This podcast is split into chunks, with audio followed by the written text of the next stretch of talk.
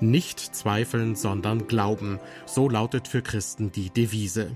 Und selbst wenn der Glaube nur so winzig ist wie ein Senfkorn, es kann ein stattliches Gewächs daraus werden. Was aber tun, wenn Zweifel bleiben? Wie geht Gott mit Zweiflern um? Herzlich willkommen zu unserer Sendereihe beim Wort genommen. Diesmal mit einer Bibelarbeit zu unserem Schwerpunktthema, das sich im Januar und Februar wie ein roter Faden durch unser Programm zieht. Es lautet Im Zweifel für den Glauben, wie uns das Fragen in Bewegung hält. Glaubenszweifel an sich sind nichts Gutes aber es kann uns geistig und geistlich in Bewegung halten, wenn wir den Glauben nicht einfach als etwas Selbstverständliches betrachten, sondern aktiv um die Wahrheit dringen und Gott um Glauben bitten. Und wie reagiert Gott darauf? In der Bibel, im Alten wie im Neuen Testament, gibt es zahlreiche Beispiele dafür, wie Gott leidenschaftlich Menschen dabei hilft, vom Zweifeln zum Glauben zu finden. Einer von ihnen ist Abraham, denn auch er, der als Vater des Glaubens bezeichnet wird, hatte Zweifel. Genau darum geht es in der folgenden Bibelarbeit des Theologen und IRF-Mitarbeiters Steffen Brack. Sie trägt den Titel Nichts ist unmöglich, wenn Gott aus Zweifeln Glauben macht. Aus der Entfernung wirken Berühmtheiten oft beeindruckender, als sie in Wahrheit sind. Vor Jahren war ich als Zuschauer bei der Fernsehshow Wetten das. Die gibt es heute schon gar nicht mehr. Aber verblüfft stellte ich damals fest, der Erfinder und damalige Moderator der Show, Frank Elstner, ist in Wirklichkeit viel kleiner, als ich gedacht hatte. Kannte ich ihn bis dahin nur aus dem Fernsehen, stand er mit einem Mal direkt neben mir, stark geschminkt, wie das für die Kamera üblich ist, und er wirkte viel zerbrechlicher als auf dem Fernsehschirm. So geht es mir auch oft mit den Persönlichkeiten der Bibel. Sie erscheinen mir auf den ersten Blick unfassbar groß und unerschütterlich in ihrem Gottvertrauen. Doch bei einem genaueren Blick auf die biblischen Berichte über ihr Leben stelle ich immer wieder fest, auch die Glaubensheldinnen und Helden waren offenbar wirkliche Menschen, mit all ihren Stärken und mit ihren Schwächen. Und mit ihrem Kampf darum, Gott zu vertrauen, selbst dann, wenn offensichtlich alles dagegen sprach. Auch die Geschichte Abrahams ist für mich so durch und durch menschlich, auf der einen Seite. Und andererseits ist Abrahams Leben und das seiner Frau Sarah derart mit Gottes Plänen verflochten, ich habe hier also doch viel mehr vor mir als die Geschichte zweier Menschen. Staunend wird mir bewusst, in den Berichten der Bibel über Abraham und Sarah begegne ich der Geschichte zweier Menschen, zweier wirklicher Menschen mit all den Licht- und Schattenseiten ihres Lebens. Und gleichzeitig ist es die Geschichte davon, wie Gott in ihr Leben spricht und eingreift. Das macht mir Mut. Gott lässt sich offenbar auf echte Menschen ein, auf Menschen wie Sie und mich. Und auch mit Ihnen und mir will er seine Geschichte fortsetzen. Abrahams Geschichte, soweit davon in der Bibel berichtet wird, beginnt mit der kurzen Notiz, er ist der Sohn Terachs. Und er heiratet Sarah, die aber keine Kinder bekommt. Eine kurze Bemerkung, doch die Kinderlosigkeit wird einen Großteil ihres weiteren Weges bestimmen. Außerdem erwähnt der biblische Bericht, Terach zieht mit seinem Sohn Abraham und dessen Frau Sarah von der Stadt Ur, im heutigen Südirak, weit nach Westen, nach Haran, im Südosten der heutigen Türkei. Wie viel Zeit danach vergeht, bis Gott sich bei Abraham meldet, wird nicht berichtet. Aber als Gott zu Abraham die entscheidenden Worte spricht, die sich auf das Schicksal der ganzen Welt auswirken sollten, da ist Abraham bereits 75 Jahre alt.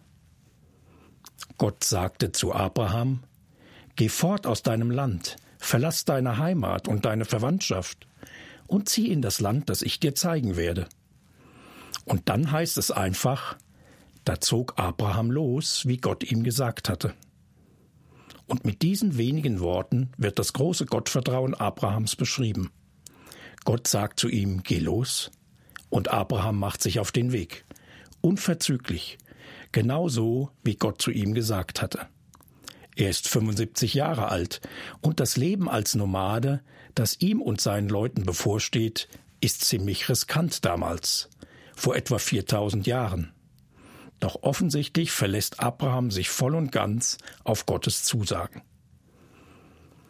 Nach einer Weile, Näheres wird nicht gesagt, erscheint Gott Abraham und er sagt zu ihm, Deinen Nachkommen will ich dieses Land geben.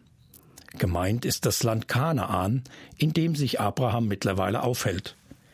Doch trotz dieser ermutigenden Erfahrung beginnen anschließend die Schwierigkeiten. Eine schwere Hungersnot sucht das Land heim, und Abraham flieht mit seiner gesamten Karawane ins benachbarte Ägypten. Aber dort gilt er als Ausländer. Eine Tatsache, die im Altertum gefährlich werden konnte. Den Ausländern wurden in vielen Landstrichen wenig Rechte eingeräumt.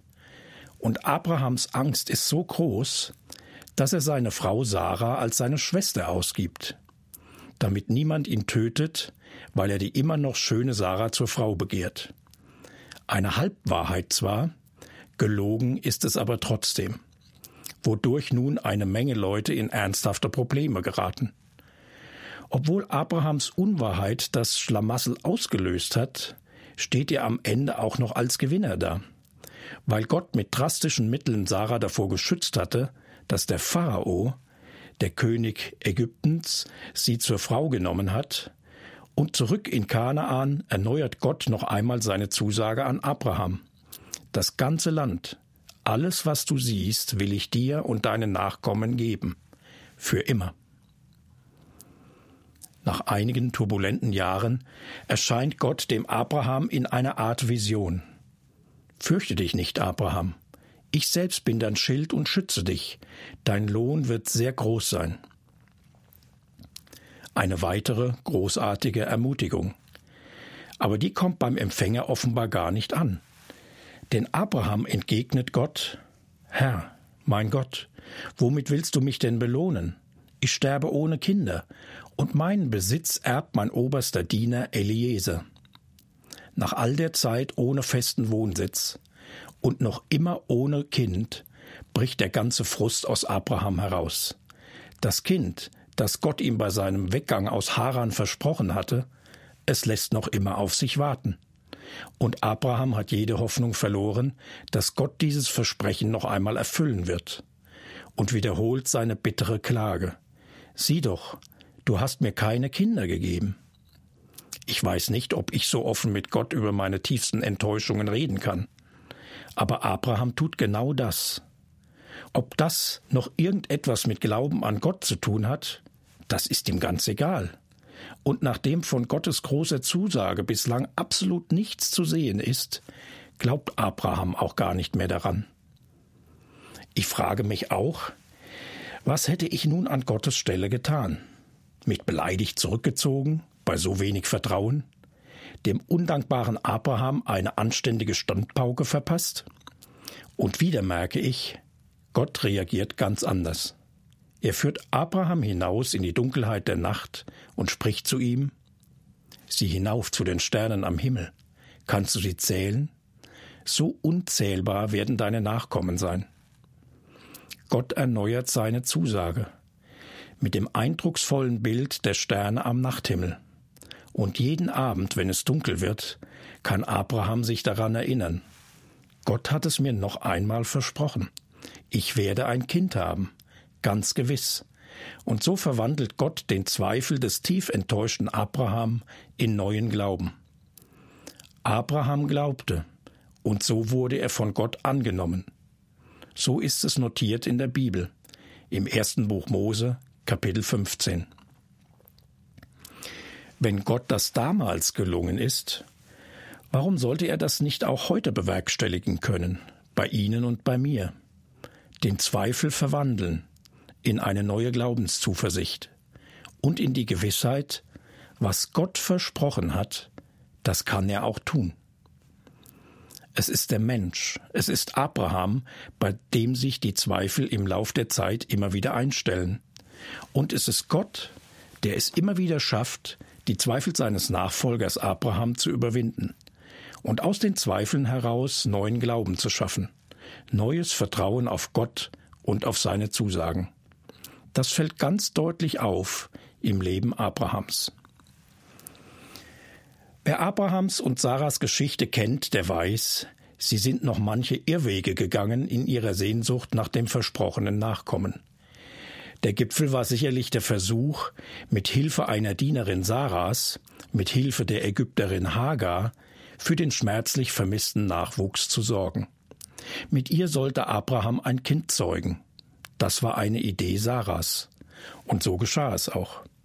Die ganze Angelegenheit hat zuletzt einen großen Scherbenhaufen hinterlassen. Zwei tief verletzte Frauen, nämlich Sarah und Hagar, und einen Vater, der sich zwischen zwei geliebten Söhnen entscheiden muss. Denn Ismael, der Sohn, den Abraham mit Hagar hatte, war nicht der Nachkomme, den Gott dem Abraham versprochen hatte. Und so erscheint Gott erneut dem Abraham und erklärt ihm, ich will deine Frau Sarah segnen und dir auch von ihr einen Sohn schenken. Ich segne sie so, dass sie die Mutter ganzer Völker wird, sogar Könige werden von ihr abstammen. Das kann nun niemand mehr falsch verstehen, auch Abraham nicht. Zusammen mit Sarah soll er noch einen Sohn bekommen. Doch seine Reaktion entsetzt mich, mich, den frommen und braven Bibelleser. Aber vielleicht ist sie ja ganz natürlich Abrahams Reaktion. Er lacht. Und er denkt bei sich, ich bin hundert Jahre alt, da soll mir noch ein Sohn geboren werden, und Sarah ist neunzig, da soll sie noch ein Kind zur Welt bringen? Ja, das erscheint tatsächlich völlig unmöglich. Und das ist es wohl auch. Aber Gott lässt keinen Zweifel daran. Genau das ist sein Plan. Das, was für Menschen vollkommen unmöglich ist. Das ist genau das, was Gott tun will. Irgendwie ist das typisch für ihn. Deshalb wiederholt Gott es noch einmal für Abraham sozusagen zum Mitschreiben. Nein, deine Frau Sarah wird dir einen Sohn gebären, den sollst du Isaak nennen. Ihm und seinen Nachkommen gilt meine Zusage für alle Zeiten. Ismael, Abrahams Sohn mit Hagar, will Gott ebenfalls zu einem großen Volk machen. Aber seine Verheißung, durch Abrahams Nachkommen die ganze Welt zu segnen, diese Verheißung will Gott durch Isaak erfüllen. Und damit es nun nach 24 Jahren Wanderschaft durch das Land Kanaan keine Missverständnisse mehr gibt, offenbart Gott auch seinen Zeitplan. In einem Jahr wird das Kind geboren. Isaak. Das heißt so viel wie er lacht. Als Abraham von Gottes hochfliegenden Plänen hört, lacht er still und heimlich in sich hinein, was Gott wohl nicht verborgen bleibt. Aber das spöttische Lachen Abrahams wird übertönt werden durch die Freude und das Lachen, die Isaaks Geburt auslösen wird. Aber nicht nur Abraham muss lachen, als er Gottes verwegenen Plan erfährt, Sarah geht es genauso. In der Gestalt eines durchreisenden Mannes und wie es aussieht, begleitet von zwei Engeln, sucht Gott die kinderlosen Eheleute auf. Und er kommt noch einmal auf das zu sprechen, was mit ihnen geschehen soll. Nächstes Jahr um diese Zeit komme ich wieder zu dir. Dann wird Sarah, deine Frau, einen Sohn haben. Sarah lauscht vom Eingang des Zeltes aus, und sie reagiert ebenso wie ihr Mann. Sie lachte in sich hinein und dachte, jetzt wo ich alt und verwelkt bin, soll ich noch ein Kind empfangen? Und mein Mann ist auch viel zu alt. Über die Wechseljahre ist sie längst hinaus. Und soll Sarah mit 90 Jahren noch einmal Lust auf Sex haben? So heißt es im hebräischen Text. Und Gott fragt, warum lacht Sarah? Warum zweifelt sie daran, dass sie noch ein Kind gebären wird? Ist für Gott irgendetwas unmöglich? Und schon ist Sarah zur Stelle. Ich habe nicht gelacht, log sie aus Furcht. Aber Gott erwiderte ihr, Doch, du hast gelacht. Und dann geschieht, was Abraham und Sarah seit Jahrzehnten so sehnsüchtig herbeigefleht haben. Endlich. Sarah wird schwanger. Und sie bringt einen Sohn zur Welt, genau zu der Zeit, die Gott den beiden genannt hatte. Und das Kind bekommt den Namen Isaak. Das heißt, er lacht. Und Sarah fasst ihre Freude so zusammen. Gott hat dafür gesorgt, dass ich lachen kann. Alle, die davon hören, werden mit mir lachen. Mir kommt es so vor, als ob Gott selbst mitlacht an diesem Tag. Nicht um das tapfere Ehepaar auszulachen, das so lange und ausdauernd um sein Gottvertrauen gerungen hat, sondern um sich mit ihnen zu freuen und mit allen, die ihre Geschichte noch Jahrhunderte später hören werden oder lesen. Und wie wird es den beiden ergangen sein, wenn sie ein paar Jahre später ihren Jungen rufen? Er lacht, komm nach Hause, das Abendessen ist fertig. Ob sie dann an ihr ungläubiges Lachen zurückdenken? Als sie einfach nicht glauben konnten, dass Gott das Unmögliche möglich machen will, ausgerechnet an ihnen? Und jetzt läuft es auf sie zu, verschwitzt und ausgelassen, und ruft, was gibt's denn zum Abendessen? Sarahs und Abrahams Leben gleicht also schon einer Berg- und Talfahrt. Gute Tage wechseln sich ab mit schlechten. Frust und Verletzungen, Angst und tiefe Enttäuschungen gehören untrennbar zu ihrem Leben, zu ihrem Leben mit Gott. Doch schließlich müssen die Zweifel einer unfassbaren Freude weichen, vor allem gegen Ende ihrer Geschichte als ihr Sohn sich ankündigt, Isaak. Erstaunlich an ihrem Lebensweg finde ich Folgendes. Abrahams Vertrauen auf Gott ist gerade auch am Anfang so beeindruckend. Ohne zu zögern, so liest es sich im biblischen Bericht, verlässt er alle Annehmlichkeiten und Sicherheiten der großen Stadt Haran. Und nur auf Gottes Marschbefehl hin macht sich Abraham auf den Weg, auf den Weg ins Ungewisse begibt sich auf die hochriskante Reise nach Kanaan und lebt fortan bis zum Ende seines Lebens als Nomade, heimatlos, schutzlos, zieht in einen Krieg und das alles nur mit einer Zusage im Ohr, die Gott ihm gegeben hat. Ich werde aus dir ein großes Volk machen und dir viel Gutes tun. Dein Name wird überall berühmt sein. Durch dich werden auch andere Menschen gesegnet werden. Alle Völker der Erde sollen durch dich gesegnet werden. Dieses Vertrauen auf Gott beeindruckt mich, sehr sogar. Auf der anderen Seite werden in der Bibel aber auch die tiefen Zweifel nicht verschwiegen, die Abraham immer wieder hatte, besonders je länger er auf das versprochene Kind warten musste. Und ich staune darüber, immer wieder ist es Gott selbst, der nicht locker lässt als Abrahams und Sarahs Glaube, ihr Vertrauen auf den Unsichtbaren ins Wanken gerät, da erneuert Gott seine Zusagen. Und das nicht nur einmal. Gott ist es, der den Glauben in den beiden Eheleuten schafft und am Leben erhält. Niemand sonst. Das zeigt ihre Geschichte so überdeutlich. Und sie lassen sich darauf ein und wagen es immer wieder erneut. Sie lassen sich von Gott ermutigen, seinen Zusagen zu vertrauen und lassen so auch immer wieder ihre Zweifel hinter sich. Für Paulus, den wohl wichtigsten Theologen des christlichen Glaubens, der gleichzeitig leidenschaftlicher Evangelist, Gemeindegründer und Handwerker war, für Paulus ist Abraham das Glaubensvorbild überhaupt. Das Vorbild dafür, dass Menschen von Gott angenommen werden, weil sie Gott glauben, ihm vertrauen. So schreibt der frühere jüdische Schriftgelehrte in seinem Brief an die Christen in Rom Abrahams Glaube wurde ihm von Gott als Gerechtigkeit angerechnet. In der Sprache des Neuen Testaments heißt das, weil Abraham Gott geglaubt hat, ihm vertraut hat, deshalb hat Gott ihn angenommen und ihm auch alle seine Schuld vergeben. Allein deshalb, weil Abraham Gott geglaubt hat. Gott vertraut hat, dass er seine Zusagen wahrmachen wird.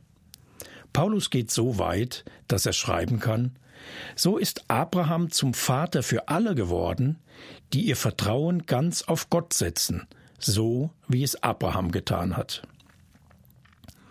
Heute lautet dabei das Versprechen Gottes, wer an meinen Sohn glaubt, an Jesus Christus, den nehme ich an, der gehört für immer zu mir, genau wie das bei Abraham gewesen ist, der mir auch vertraut hat, meinen Zusagen geglaubt hat. An Jesus Christus glauben, das bedeutet vor allem auch darauf vertrauen, dass sein Tod am Kreuz ein Opfer gewesen ist. Ein Opfer für alle Menschen der Welt, das die Schuld jedes einzelnen Menschen wegnimmt. Wer darauf vertraut, dem vergibt Gott alles, was sie im Laufe eines Lebens an Schuld ansammelt. Schuld gegenüber Menschen und Gott gegenüber. Wer sich auf dieses Opfer von Jesus verlässt, den nimmt Gott an. Der gehört für immer zu Gott bis hinein in die ganze Ewigkeit. Das verspricht Gott jedem Menschen, auch Ihnen und mir. Und wer auf dieses Versprechen hin Gott vertraut, der ist augenblicklich mit Gott versöhnt, für immer und für alle Zeiten. Und nichts und niemand wird einen Menschen, der an Jesus glaubt, jemals wieder von der Liebe Gottes trennen können. Was für ein Versprechen. Das ist gar nicht mehr zu überbieten. Das macht Gott auch Ihnen.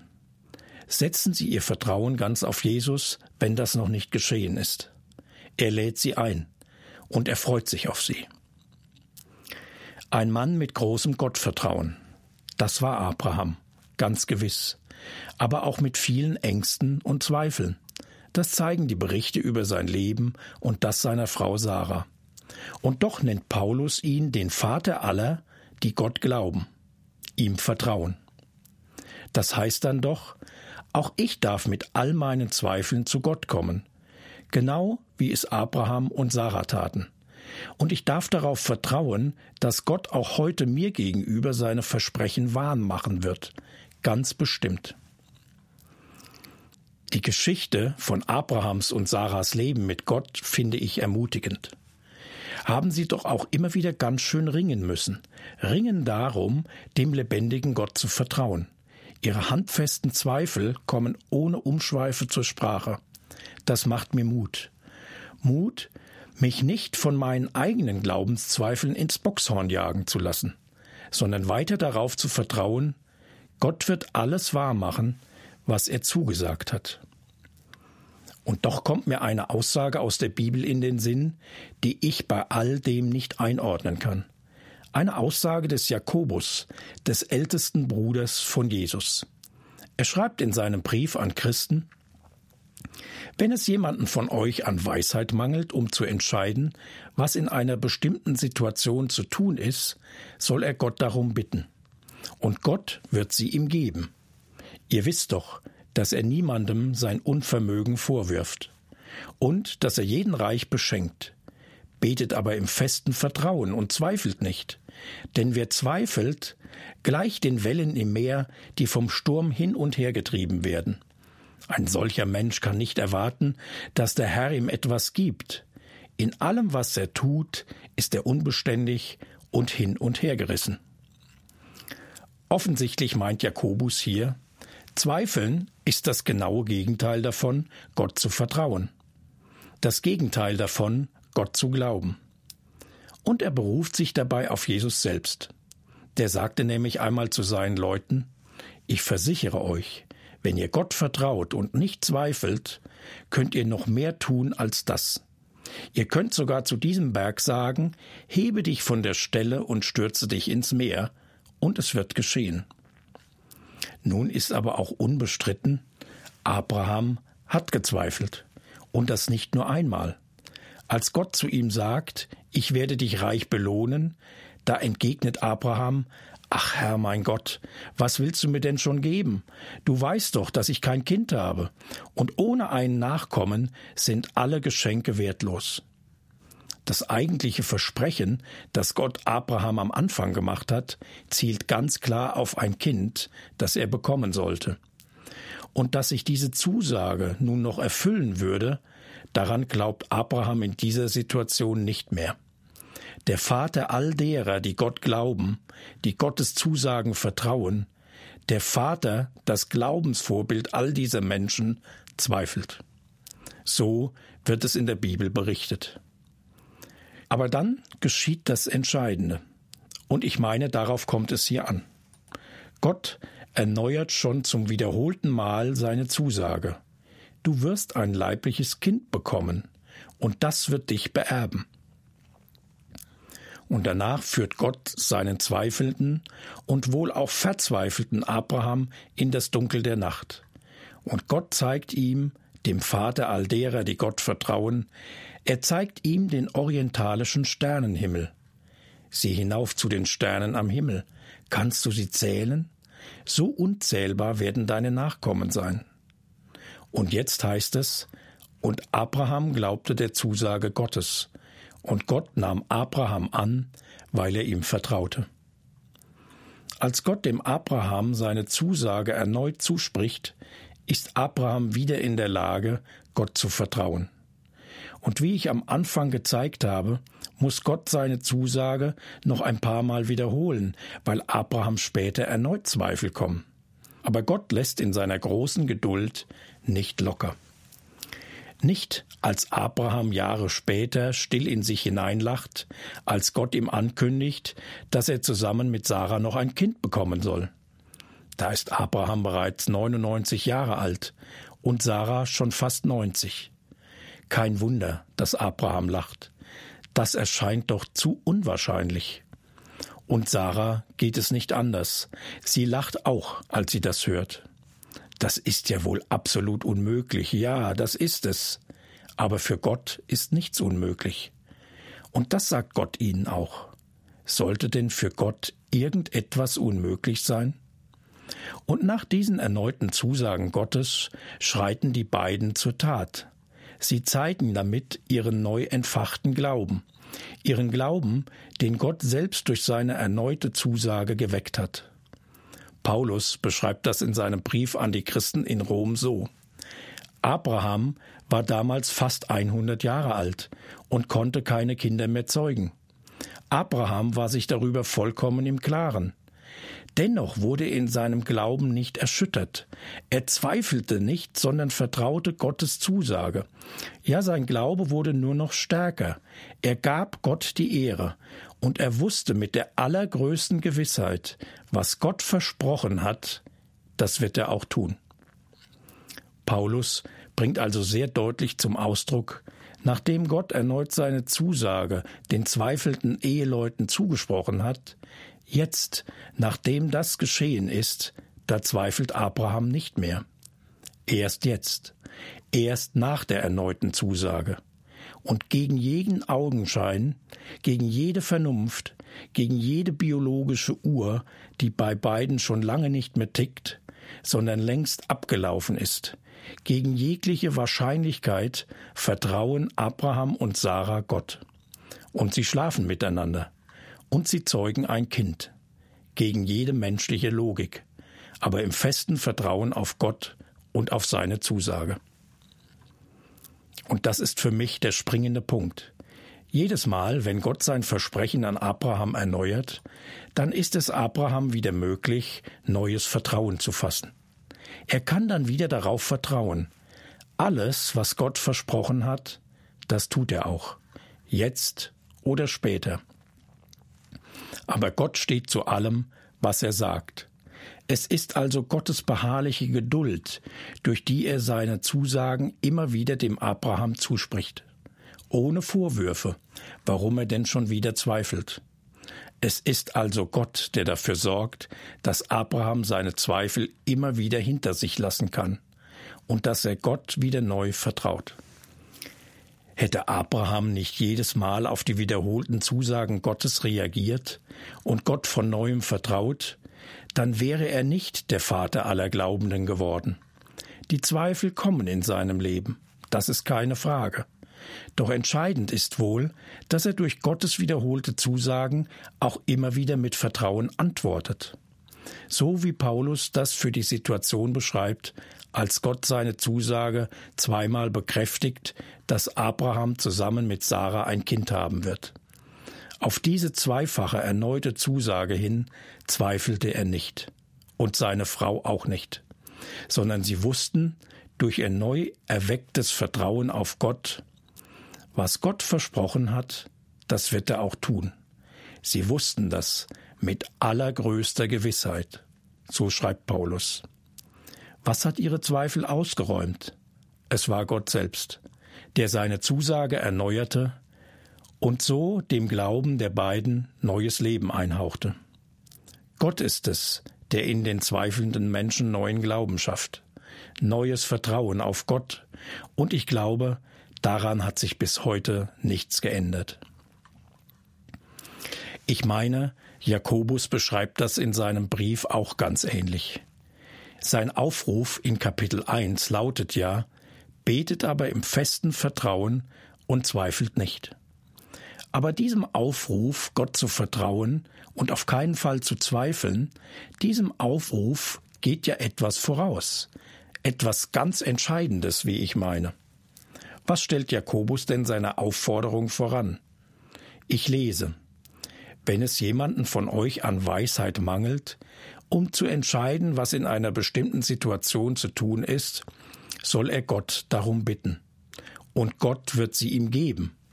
Ihr wisst doch, dass er niemandem sein Unvermögen vorwirft und dass er jeden gerne reich beschenkt. Jakobus schreibt an Christen, die irgendwo zerstreut im riesigen römischen Weltreich leben. Vermutlich hat er seinen Brief bereits um das Jahr 50 nach Christus verfasst, vielleicht sogar davor. Da gab es zwar noch keine systematischen Christenverfolgungen, die sich über das gesamte römische Reich erstreckten, das begann erst mit dem Kaiser Domitian in den 80er und 90er Jahren des ersten Jahrhunderts.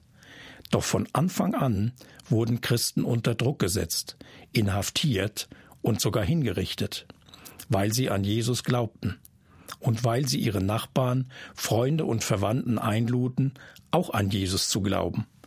In der Geschichte der Apostel im Neuen Testament wird manches davon berichtet. Wie verhalte ich mich denn weise in einem Umfeld, das teilweise auch sehr feindlich gegenüber Christen sein kann? Auf diese Situation antwortet Jakobus. Als einer der führenden Leiter der Christen in Jerusalem hat er schon einige Verfolgungen miterlebt. Es wurden sogar Christen der Jerusalemer Gemeinde hingerichtet. Wer als Christ bedrängt wird, bestohlen, geschlagen oder ins Gefängnis gesteckt, der steht natürlich in der Gefahr, seinen Glauben an Jesus aufzugeben. Und in diese Situation hinein schreibt Jakobus an seine geliebten Mitchristen, deren Not er so gut verstehen kann. Wenn jemand von euch Weisheit braucht, weil er oder sie nicht weiß, wie er sich in einer bestimmten Situation verhalten soll, dann bittet doch Gott um die nötige Weisheit.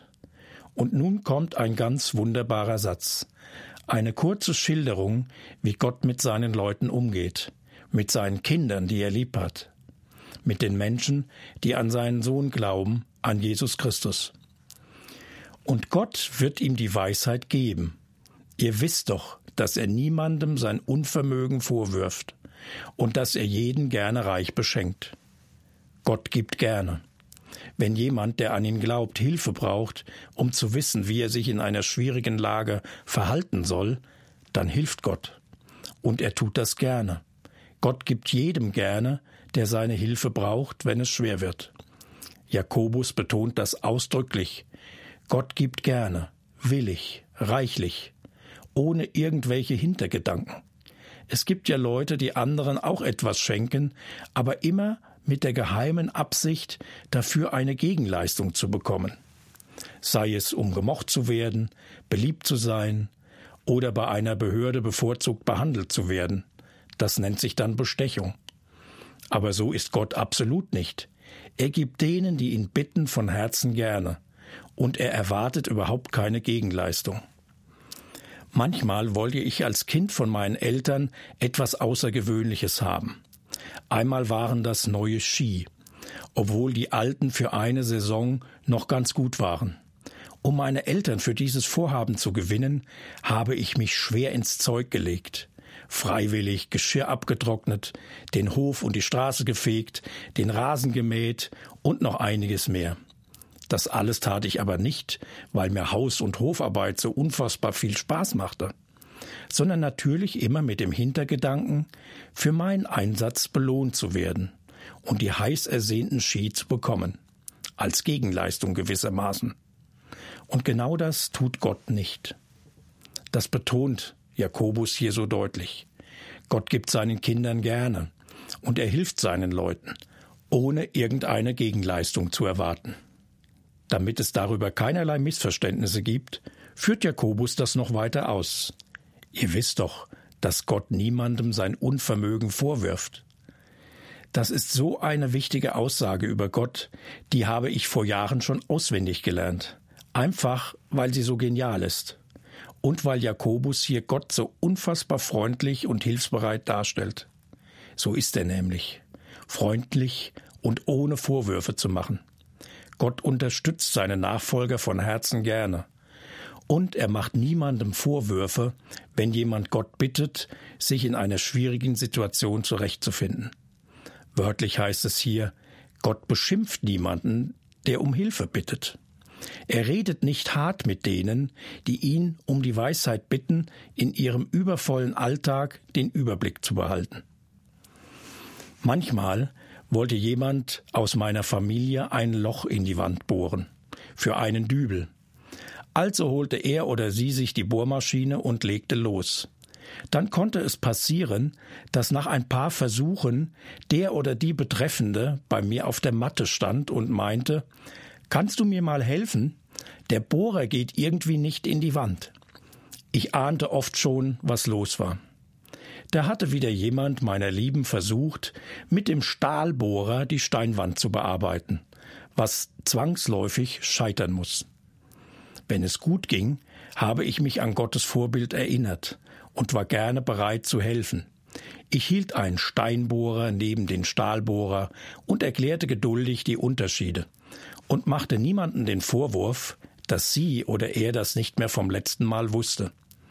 Ich erinnerte mich hoffentlich daran, dass Gott niemanden ausschimpft, wenn er was nicht weiß und um Hilfe bittet. Und ich musste mir oft verkneifen, was Eltern in solchen Situationen nur allzu gerne aus der Mottenkiste alter Sprüche herausholen. Das hätte ich dir gleich sagen können, dass das nicht klappt. Das habe ich schon vorher gewusst. Aber das macht Gott nicht. Niemals, sagt Jakobus. Diese einladende Haltung Gottes, seine Liebe, seine großherzige Hilfsbereitschaft, seine Freundlichkeit, all das erinnert doch an den mutmachenden Zuspruch, mit dem Gott Abraham so oft in seinen Zweifeln geholfen hat. Oder? Ich meine jedenfalls, dass die Art, in der Jakobus Gottes Güte und Freundlichkeit hier beschreibt, dass dies alles genau den gleichen Zweck verfolgt wie die Zusagen, die Gott Abraham gemacht hat. Wieder und wieder, nämlich denen, die Gott vertrauen wollen, neu Mut zu machen, genau das zu tun. Jakobus schildert, wie sehr Gott seine Nachfolger liebt und wie fürsorglich er ihnen helfen will, damit Christen dadurch wieder ihr Vertrauen ganz auf Gott setzen können. Dieser Zuspruch von dem freundlichen und gütigen Gott entfacht den Glauben wieder neu den Glauben an den Gott, der seinen Leuten so gerne hilft und der keinerlei Vorwürfe macht. Weil das so ist, fährt Jakobus dann fort, betet aber voller Vertrauen und zweifelt nicht. Wer nach diesem ermutigenden Zuspruch kein Vertrauen fasst, sondern zweifelt, dem wird Gott nicht helfen können. Abraham zweifelte immer wieder, aber er ließ sich von Gott auch immer wieder ermutigen, ihm doch wieder zu vertrauen. Und so ist es auch hier bei Jakobus. Nachdem er seinen Hörern und Lesern vor Augen gemalt hat, wie gut und wie ermutigend Gott ist, gilt es nun, diesem Gott zu vertrauen, und zwar voll und ganz, so wie Abraham das getan hat.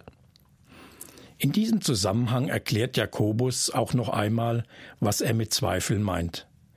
Er beschreibt den Zweifelnden als jemanden, der innerlich geteilt ist, hin und her gerissen. Soll er nun sein Vertrauen ganz auf Gott setzen? Nein, auf keinen Fall. Auf Gott vertrauen ist ja ganz okay, aber zusätzlich lieber noch ein paar andere Absicherungen. Aber das wird nicht funktionieren, sagt Jakobus. Menschen, die immer hin und her gerissen sind, vergleicht Jakobus mit den Meereswellen. Sie haben keinen festen Bezugspunkt. Sie sind unaufhörlich in Bewegung. Sie werden von jedem Wind hin und her getrieben. Ich fuhr einmal mit einem Ausflugsschiff zur Insel Helgoland. Sie ist fast 50 Kilometer vom Festland entfernt. Und dadurch fährt man schon fast auf offener See. Am Tag zuvor blieb das Schiff noch im Hafen, denn ein starker Sturm machte es unmöglich auszulaufen. Nun erzählte uns jemand, der Sturm hatte zwar seit gestern nachgelassen, aber der Wellengang ebbt nicht so schnell ab wie der Wind. Also wären die Wellen noch fast genauso hoch wie gestern. Ob das wirklich stimmte, weiß ich nicht. Was auf jeden Fall stimmte, die Wellen waren hoch. Haushoch. Das Schiff stampfte durch die aufgewühlte See, aber wie auf einer riesigen Achterbahn ging es ständig die steilen Wellenberge hinauf um gleich darauf wieder steil bergab zu schießen. Gefühlt im freien Fall. Dann begann das Schiff auch noch zu schlingern, also von rechts nach links zu kippen und wieder zurück. Und das war extrem unangenehm, zumindest für eine Landratte wie mich. Ich wunderte mich auch, weshalb die Besatzung mit einem Mal an allen möglichen Stellen übergroße Mülleimer aufstellte. Bald darauf wusste ich es. Das war für die Tüten, in die sich die Passagiere übergeben konnten. Am Ende der Fahrt quollen alle Mülleimer über, hin und her getrieben wie die Wellen im Meer. So sind die Menschen, die sich nicht ganz auf Gott verlassen wollen, die lieber noch ein paar zusätzliche Möglichkeiten neben Gott haben wollen. Aber so kann das Leben mit Gott nicht gelingen. Der Vater aller, die ganz auf Gott vertrauen, hatte Zweifel. Immer wieder. Da Abraham das Vorbild für echtes Gottvertrauen ist, gehört Zweifeln wohl zum Leben mit Gott dazu, so wie es zu Abrahams Leben gehörte. Zweifeln an Gott und an seinen Zusagen. Aber Gott sorgt dafür, dass der Glaube seiner Nachfolger, der Glaube an ihn, durch die Zweifel nicht ausgelöscht wird. Dazu erneuert Gott Abraham gegenüber immer wieder seine Zusagen. Und jedes Mal antwortet Abraham mit neu entfachtem Glauben, neu gestärktem Vertrauen. Und daran hat sich nichts geändert. Gott will seinen Leuten Mut machen, mit seinen Zusagen, immer wieder. Er will unser Vertrauen auf ihn erneuern, ihres und meins. Und seine Versprechen haben nach wie vor die gleiche Kraft wie zu Abrahams Zeiten oder zur Zeit des Jakobus. Und dann gilt es, wie Sarah und Abraham, Gottes Zusagen zu vertrauen und uns ganz darauf zu verlassen. Denn immer noch gilt, was Gott versprochen hat, das wird er auch tun. Nichts ist unmöglich, wenn Gott aus Zweifeln Glauben macht. Unter diesem Titel hörten Sie eine Bibelarbeit des Theologen und IRF-Mitarbeiters Steffen Brack. Sie handelte davon, wie Gott mit Leidenschaft und Liebe auf Abrahams und Sarahs Zweifel reagierte. Und so ist Abraham nicht als Zweifler in die Geschichte eingegangen, sondern als Vater aller, die ganz auf Gott vertrauen. Die Bibelarbeit von Steffen Brack haben wir in unserer Audiothek im Internet zum Abruf bereitgestellt. Wir freuen uns, wenn Sie interessierte Leute darauf hinweisen. Die Audiothek finden Sie auf irfplus.de beziehungsweise über die kostenlose IRF Plus App. Dort einfach die Sendereihe beim Wort genommen auswählen. Ihnen ein herzliches Dankeschön fürs Zuhören und Gott befohlen.